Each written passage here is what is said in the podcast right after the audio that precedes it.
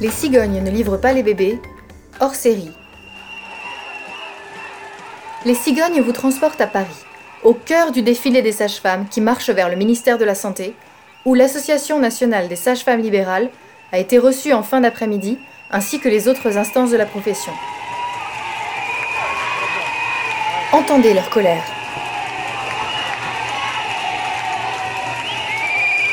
Ces professionnels sont indispensables dans le système de soins actuel. Pour preuve, dans les maternités, les sages-femmes grévistes sont actuellement réquisitionnées pour assurer leur poste.